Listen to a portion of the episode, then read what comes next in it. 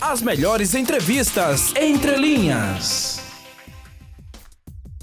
Então, galera, eu tenho aqui conosco a gerente do programa de infecções sexualmente transmissíveis e hepatites virais do município, Jéssica Melo, a qual eu agradeço a gentileza. Jéssica, seja bem-vinda.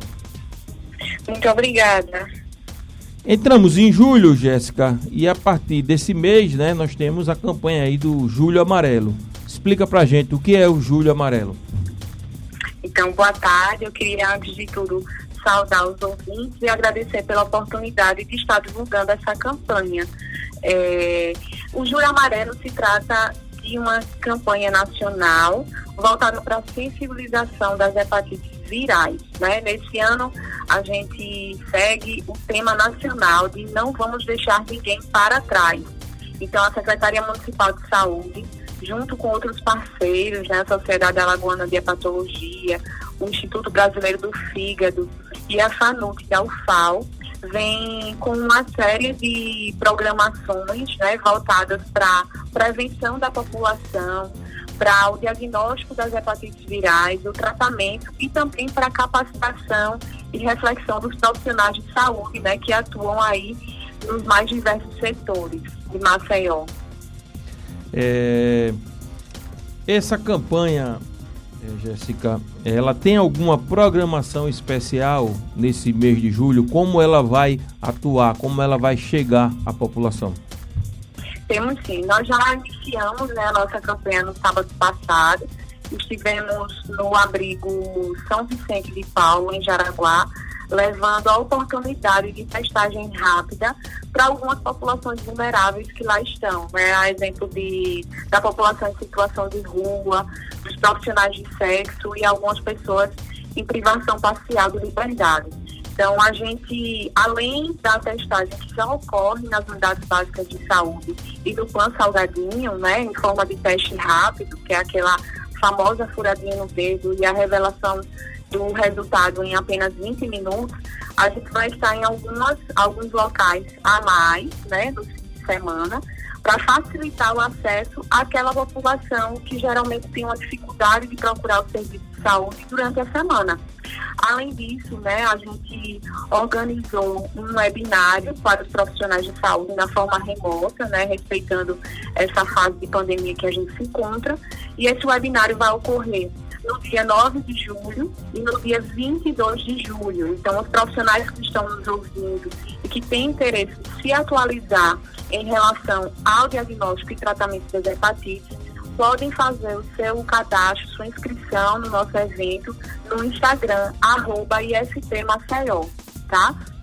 Ah, e, legal. além disso, também é, é, importante frisar da importância de, além de, da população procurar esse teste, né, é, da população também saber que existe prevenção para essas hepatites, né? A gente tem a, a, na rede do SUS a vacina contra a hepatite B para toda a população. Então é importante que quem não se vacinou ainda procure. E como faz para se vacinar, Jéssica? Como, onde eh, e que horário? É só procurar qualquer unidade básica de saúde, né? Um posto que, que tem as vacinações normais no dia a dia. É, com o seu, portando o seu cartão de vacina, se tiver, caso a pessoa não tenha, pode ir portando qualquer documento e procurar pela vacina da hepatite B, tá? É, então, a, a vacina da hepatite A única é vacina de disponível, é, Jéssica, a única vacina, vacina disponível nesse caso para hepatite é a hepatite B, a vacina para hepatite B, é isso? Isso, exatamente. Para a hepatite C, a gente não tem vacinação disponível.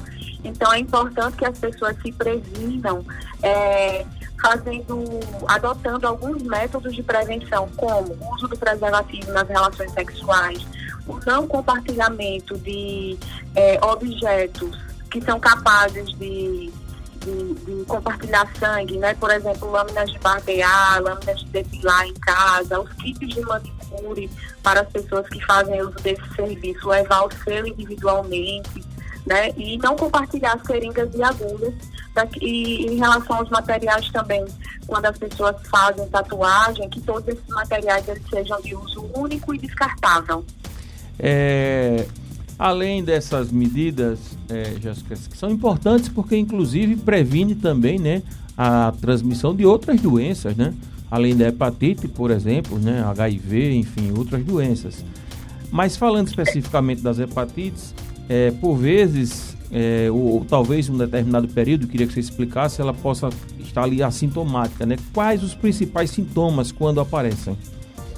Oh, é muito difícil as hepatites virais manifestarem algum sintoma nas pessoas. É por isso que mesmo que as pessoas não sintam nada, absolutamente nenhum sintoma, é bom procurar o diagnóstico. Mas quando as pessoas manifestam algum sintoma, podem aparecer é, febre, mal-estar geral, aquela fadiga, né, a sensação de cansaço constante, dor abdominal, perda de apetite e o famoso olho ou pele amarelada, né, que a gente chama de quiterícia, que é bem característico das hepatites virais, tá? Mas é, é voltando e reforçando que esses sintomas eles são muito difíceis de aparecer.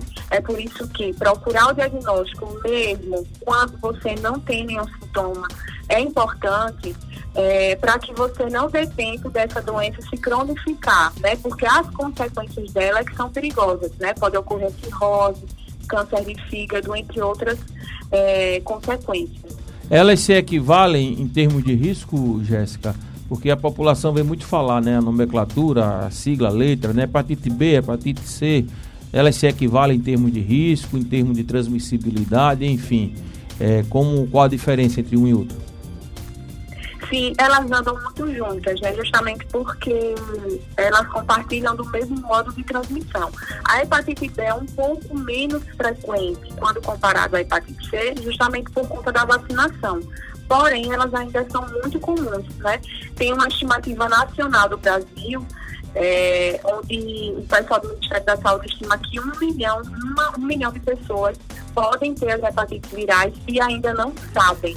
Então, isso é um dado muito relevante, importante. Verdade. E muitas pessoas ainda morrem né, por conta das hepatites. Nicole Melo.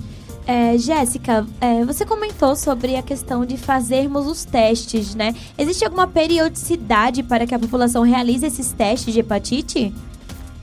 Oi, Nicole, é muito mais importante do que fazer o teste é se prevenir, né? Porém, para aquelas pessoas que se expõem mais, é, por exemplo, é, a história dos múltiplos parceiros, ou para quem tem alguma tatuagem que procura locais não muito confiáveis, é, trabalhadores do sexo, usuários de drogas.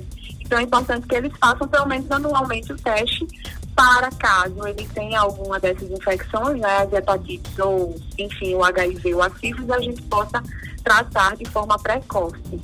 Perfeito, Jéssica. Outra pergunta. É, nesta campanha, você comentou que existe um webinário, também tem a questão do, das, te, da, das testagens, né? Mas existe algum planejamento de conscientização educacional? Desculpa, eu não entendi só a última pergunta. Se existe algum planejamento de conscientização educacional para que as pessoas não só realizem o teste, mas venham se prevenir em relação. Ah, Ok. É, em todas as campanhas que a gente faz enquanto Secretaria Municipal de Saúde, ao levarmos né, a testagem, a gente sempre tem acoplado a essa intervenção orientações educacionais. Tanto é que todos os resultados desses exames, eles são realizados por profissionais, são revelados por esses profissionais de forma individual. Então, seja esse resultado positivo ou negativo, cada pessoa passa por uma orientação e uma avaliação individual com os nossos profissionais que são preparados para isso. E isso inclui também a educação para prevenção. Quero é, compartilhar né, novamente com vocês que nos dias 9 de julho e 22 de julho nós teremos uma programação com profissionais especialistas no assunto. Né? Quem quiser, que for profissional que se interessar, é, pode se inscrever no Instagram, arroba IST Maceió.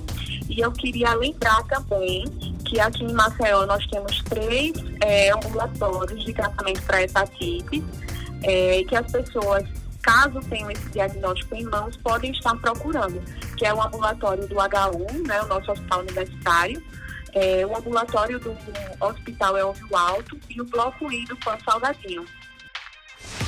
As melhores entrevistas entre linhas.